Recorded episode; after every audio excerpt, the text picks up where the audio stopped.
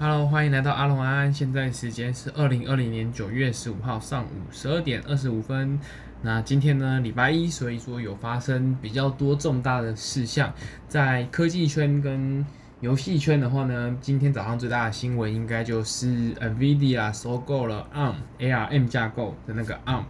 那其实这个是主要跟科技圈会比较有关系啊，跟游戏圈的关系比较没有那么多的交集，但是呃，因为也算是蛮大条的新闻，那呃，跟游戏圈其实主要是会影响到比较未来的发展，所以呃，很想聊这件事情，不过就。简单简还简单讲一下好了啦，就是因为其实大家 NVIDIA 这家公司，我相信在游戏圈应该是没有人不知道 NVIDIA，就是它是做显卡的，也是目前世界上最好的显卡之一。那也可以说是在 PC 端的主机的唯二的高阶显卡，你可以买到的第一一家就是 NVIDIA，另外一家就是 AMD 嘛，就是之前的 ATI。所以 NVIDIA 在显示卡一直都是做得非常好的。那他们之前其实一直有 CPU 的业务，可能大家不是呃非常清楚。其实他们自己也有在做 CPU，就是除了你做显卡以外，它其实也有推出 CPU。不过他做的 CPU 不是呃像是我们常常在家用主机里面用到的，像是 Intel 或是 AMD 的 CPU。它其实主要做的是 for 原本是要 for 手机啊，不过它在手机这一块没有发展起来，它有推出一个叫 Tegra 的呃 CPU，它代号叫 Tegra。那它原本是推推向给手机，但是手机方面一直就是有之前有，我记得好像是 LG 吧，LG 有使用过这一款 CPU，但是它的效能啊，或者是它的呃一些功耗啊、能源使用啊，其实都没有非常的突出，所以说在呃手机上其实没有。出现呃特别特别强大的优势，那它这一款呃 Tegra 呃 Tegra CPU 其实就沉寂了一段时间。那这但是在最近呢，也不是最近啊，就在一七年呢，Switch 就大家现在看到那台 Switch 主机呢，它重新使用了这个 Tegra 处理器，然后做把它做成了掌机。那之前一开始其实有受到很多的质疑，就是因为你你使用的 Tegra 处理器是。呃，原本是 for 手机用的，你虽然把它拿来当家机用，但它的性能啊，跟它的呃功耗啊，或它呃最主要是性能上面一定不足嘛，因为你你要 for 行动装置，然后你把行动装置的东西接到掌家机上，跟 PS4 啊或者 Xbox One 比起来的性能都是差非常多，就是弱化很多。那呃任天堂使用这颗 CPU，当然相对来说也当初受到很多的质疑啦。那讲回到就是 NVIDIA 跟 ARM 这件事情呢，NVIDIA 之前就是刚刚提到嘛，除了 Switch 上面特别起呃特别采用了这一颗 CPU 以外，它之前在其他的市场上面一直都没有呃比较好的成绩。那现在收购了 ARM ARM 这家呃应该说这家厂商，它主要是呃可以拿到就是 ARM 架构下面的。呃，CPU 的资源，因为它可以补，应该说这两家公司其实可以互相补足他们的弱点。第一个是，呃，因为你刚刚提到嘛，NVIDIA 它是在 CPU 方面比较弱，那 ARM 这边呢，其实它刚好正好是 CPU 的强项。虽然它自己是不生产 CPU，它只是把它的 CPU 的架构授权出去。那呃，反正不管怎么说，它至少在 CPU 领域是比 AMD 这边强很多的。但是呢，ARM 自己在 GPU 也就是在显卡这一方面呢，它其实是弱化的，呃，应该说是弱势的，因为你不管是看 ARM 架构下面的高通啊，或者是呃 ARM 架构下面的苹果，他们使用他们所使用的 GPU 的方案都是使用自己设计的 GPU，或者是跟其他厂商进行合作，那都没有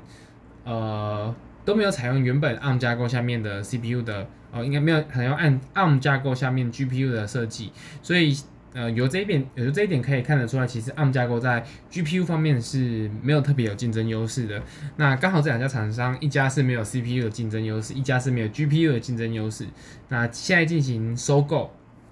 把两家资源互相整合，当然我觉得不管对于呃 NVIDIA 在 CPU 方面，或者是 ARM 在 GPU 方面，相对于来说都是会有一定的进步。那不管他们的进步是。呃，互相交流啊，或者是呃技术的相互授权啊，我觉得都是可以预想在未来的几年，应该是有机会可以看到 ARM 架构的 CPU 跟 NVIDIA 的啊 ARM 架构的 GPU 跟 NVIDIA 的 CPU 都可以有一个比较好的呃交流互惠的情况。那并且呢，ARM 架构其实未来在对于 NVIDIA 现在目前在推动的，不管是云端运算啊，或是 AI 的部分，当然它其实把 CPU 这一块吃下来之后，它都可以更好的发展它未来的业务。那对于游戏玩家来说呢，我觉得。呃，虽然刚刚讲的是比较科技圈的事情嘛，那我觉得对于游戏玩家来说，其实主要还是可以关注在说，NVIDIA 接下来在拿到了 ARM 架构之后，对于它在不管是显卡未来的运用，或者是有没有可能它再继续推出更好的整合晶片，譬如说，呃，Switch 上面推出的那颗 Tegra 晶片，在拿到了 ARM 的呃更好的资源之后，有没有可能？设计出更强大，就是一样是基于 ARM 架构的更强大的 CPU。那这样这这一件事情，对于不管是使用呃 Tegra 处理器的呃 Switch，或者是未来有没有可能，就是有一个更强大的行动平台或是行动装置，可以呃既有 NVIDIA CPU，也有 ARM 架构下面的呃应该说既有 NVIDIA GPU，又有 ARM 架构下面的 CPU。那把这件事情呃带到一个更强大的行动装置，那我觉得有。有可能，呃，应该说是非常有可能会发生的。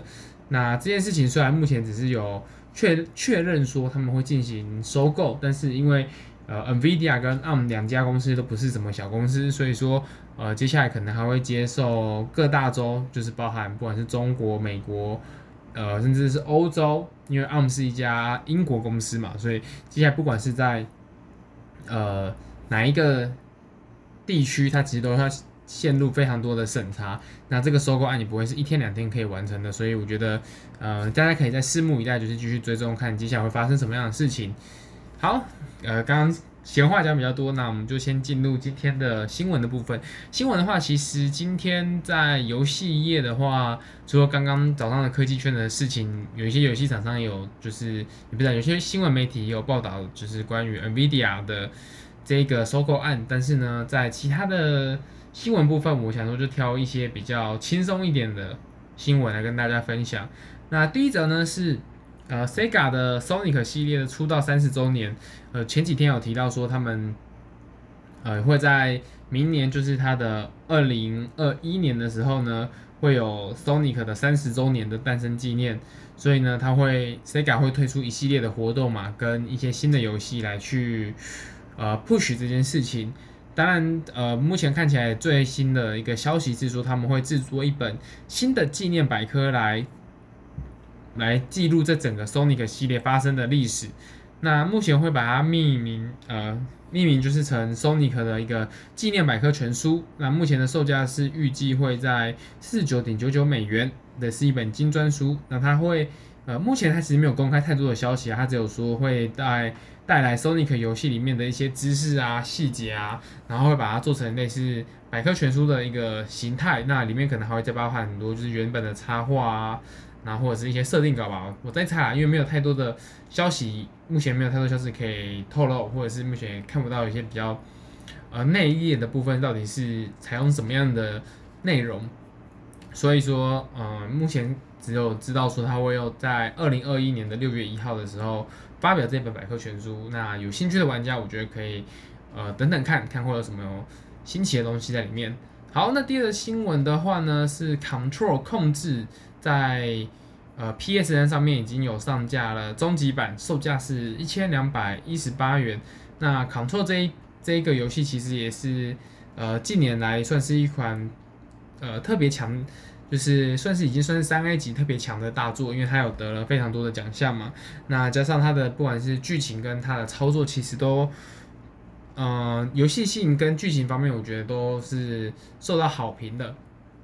所以他在呃之前有宣布说他会把 DLC 包一包做成一个终极版，那在今天的时候已经可以在 PSN 的那个港版 PSN 上面进行下载。不过呢，之前。呃，有一件事情可以特别提一下，就是 Control 它其实在之前说要发布这个终极版的时候呢，它有特别的讲到说，就是因为技术上的问题，所以之前有买豪华版的 Control 的玩家，就是你是买初版的 Control，然后不包含 DLC 那个版本，然后你如果是买这豪华版的话呢，是没有办法升级到这个终极版的，因为他们是指出是以有技术问题，所以说不能克服，所以他们是采用了一个全新的版本。把它上架到 PSN 上面，或是重新打包了一个新的版本出来。那你原本买的玩家，你必须要再重新买一次，你才能拿到这个终极版。那拿到终极版有什么好处呢？就是你可以有所有的 DLC 之外嘛，你也可以免费的升级到 PS 五跟 Xbox Series X 版本。所以呢，它原本是用版本就是不一样这个理由来去说明。那它在前几天的时候，其实有被玩家特别拿出来讲说，诶，因为 PSN 上架了嘛，就是 Control 终极版上架，有些拿到之前豪华版的玩家，他发现他自己的那个豪华版被覆盖成终极版了。然后他就觉得说，哎，这个开发商就是五零五 Games 是不是在骗人？因为他之前说版本都不一样，所以说我们不能把原本豪华版的东西呃的玩家升级到终极版。那没想到被玩家发现说你的终极版上架之后，居然把我的豪华版给覆盖了。虽然这是一个 bug 啦，那马上就被五零五 Games 做修正了，就是他就重新把那个长架上的。Control 重新弄出一个新的游戏来，不过他就是有一种自打嘴巴的感觉，就是，哎，不是才才说因为有呃技术问题，所以在呃你在之前买豪华版的玩家是不能升级到终极版的，没想到你自己出了一个包就把它升级上去了，那么完全是自己打自己的脸，说，哎，做好的版本不一样的，是不是都是胡乱的？我觉得对公司来说一定是一个伤害啦，但是如果你是游戏开发者的话，你一定会知道，不可能会有厂商他想要推出一款。就是小改款，就是你只是一个小，顶多算一个大型改版好了，你不可能整个专案砍掉重做嘛，所以你一定是拿原本现有的专案去做迭代升级，把它从豪华版里面的内容把 DLC 包进去，包好之后全部东西都 ready 好之后，再重新测一遍，然后去看说这个所谓的终极版是不是会发生什么 bug，但是基本上因为你是从原本已经很稳定的架构去新增额外内容，所以你可能就是针对新增的内容去做一些比较详尽的测试就好了，也不用到整个游戏从头开始开发那种测法，就是你全部每一个章节、每一个任务、每一种控制方法，它都是去呃反复的进行验证，说到底会不会出 bug，一定不可能有厂商这样做。所以当初其实五零五 Games 也是很明显，就是拿这件事情来做一个说法而已。那没想到他才刚说，呃，因为有。技术问题是不能升级，没想到自己就直接把它升级了，所以就根本是一个，你觉得是蛮脑残的一件行，一件行为啦，就是你完全是，呃，你才刚说不行，马上就犯了，然后你就直接一巴掌打在自己脸上。那我觉得对于五零五 Games 来说，也算是一个，呃，比较严重的问题啦，可能会稍微影响到他在玩家心目中的一些观感跟地位，但是。我觉得说，在目前 Control 那么风评那么好的情况之下，这件事情可能就是会被渐渐淡忘了。但是我还是要提醒大家一下，就是五零五 Games 其实有出过这个包。那如果你觉得就是你不能接受他们这样的做法的话，我觉得你要抵制他不买也是行啊。但是我自己是还觉得，呃，Control 的这个终极版是蛮香的，因为毕竟我之前其实没有玩，呃，玩到 Control，那包含 DLC 什么我都没有接触，但是我是大大约知道它跟之前二零一零年那个阿伦行刑 Alan Wake Alan Wake 那台湾就是翻译叫做心灵杀手。那这一款游戏其实有一些故事剧情上的连呃关联，因为是同家游戏开发商做的，所以我觉得目前我是还蛮期待可以玩到这个终极版。那可能也把会把它排在 PS 五的游戏名单之上。那接下来可能就是再看看后续玩家买不买单哦。我接着下一则新闻的话，也是一个比较轻松的，就是光荣特库摩有公开自家制的真北斗无双手游将会在今年内推出。那这一个消息，我相信对于比较多的玩家应该是 有点傻眼啦，因为之前他其实有公开说，就是呃会特别推出一个呃新作品，然后呢会用一些比较呃怎么说比较新的方法去制作新的手机游戏。那没有想到呢，他们居然是拿真北斗无双去把它移植到手机游戏上。那真北斗真北斗无双这款游戏，其实在 PS 三时期，哎，PS 三到三六零那个时期已经有出现在呃家用主机上面，就是 PS 三跟三六零还有 VU 等平台，所以它其实是一个比较早期的无双作品。虽然后面其实在人中之龙系列也有把它重新拿北斗无双来做一个人。做一个版本的人中之龙，不过我觉得以北斗无双跟呃人中北斗这两款作品目前的成绩看下来，我是觉得呃其实没有很好。那我觉得相信也跟呃北斗的北斗神拳的那些 TA 族群现在相对来说的年纪一定是比我们年轻人更大，那他们对于呃北斗神拳的印象，可能他都还停留在就是小时候，所以他们也相对而言，他们其实也没有玩那么复杂手机游戏或加上主机游戏的习惯，导致于说整个北斗的系列的 IP 它是没有更多的活水流进来，它只能不断的去消费这些老玩家的情怀，在这种情况之下，我觉得做成手机游戏会不会真的？有这种比较爆发性的营收的话，我觉得很难呐、啊，除非就是呃广宣砸的够用力，导致呃现在新的玩家也看到这个广告就进来玩。那如果没有在这种情况之下的话，我觉得要让北斗无双重新爬起，呃应该说靠这款重新爬到排行榜上，我觉得相对而言是难的。那除非在广告预算够大的情况下，才有可能逆风高飞吧。对，好，接着是。呃，萨达无双灾厄启示录里面有出现了一颗蛋，对，那在之前有分享到说，萨达无双灾厄启示录其实预计会在今年推出嘛，所以说呢，它在最近有不断放出蛮多的消息，包含了海报啊，或是游戏内实际的场景截图，那大家就在发现海盗海报除了萨达、林克跟四音节之外呢，底下又多了一个蛋，是看起来像是之前的那个古代级仪器。就是，呃，它看起来的整个设设计造型跟游戏里面的那些守护者很像，就是基本上一样啊，它就是一个守护者的幼年期的版本。对，如果是神奇宝贝的话，就是嗯，守护者的幼年期，它可能未来就会进化成那些大只会攻击你的守护者。不过目前看起来是很小只很可爱，所以呃，玩家因为其实官方没有推特别提到说，就是呃，这颗蛋是用来干嘛，那大家就在猜啊，有没有可能是。呃，向导啊，或者一个游戏提示小精灵的存在，那也有可能就是跟剧情上面也会有一些有关，就是可能因为大家知道一百年前，就是萨尔达那个魔王也应该是叫加农吧，没记错的话，就加农苏醒的时候，他其实把原本这些守护者是用来保护，就是海拉鲁大陆的安全，但是没想到加农复活之后，他反而控制了这些防护仪器，就是这些防御兵器，他把。控制权拿走之后，让这些兵器反而助长了他的势力，把他周边的，就是敌人都肃清掉。所以目前看起来这一颗蛋好像也没有被控制，然后可以拿来当向导。所以呃，因为整个造型蛮可爱的嘛，在 PC PCV 上面其实也有蛮多画家已经开始做一些同人创作，我觉得是蛮有趣的啦，可以看看就是呃这些同人作家对于啊、呃、这颗蛋。它除了作为呃向导以外，还会有什么样特别的用处？我觉得是蛮有趣的啦，分享给大家。好，最后一则新闻是 Steam 上面有一款社畜模拟器，我的公司九九六可以推出了试玩免费下载的版本，啊、是一个蛮诡异的游戏啦。它是呃大家不知道知不知道九九六这个名词？九九六是中国公司。这不管就是在北上广深这些地方，常常会有发生的一个工作形态。那九九六意思就是说，从早上九点工作到晚上九点，然后一个礼拜工作六天。那现在其实有一个新词叫做零零七，就是更更喜汗。你从零点工作到零点，然后每天工作七天，就是完全没有在休息啊，就是直接操到爆的这种呃工作方法。虽然是一个笑话，但是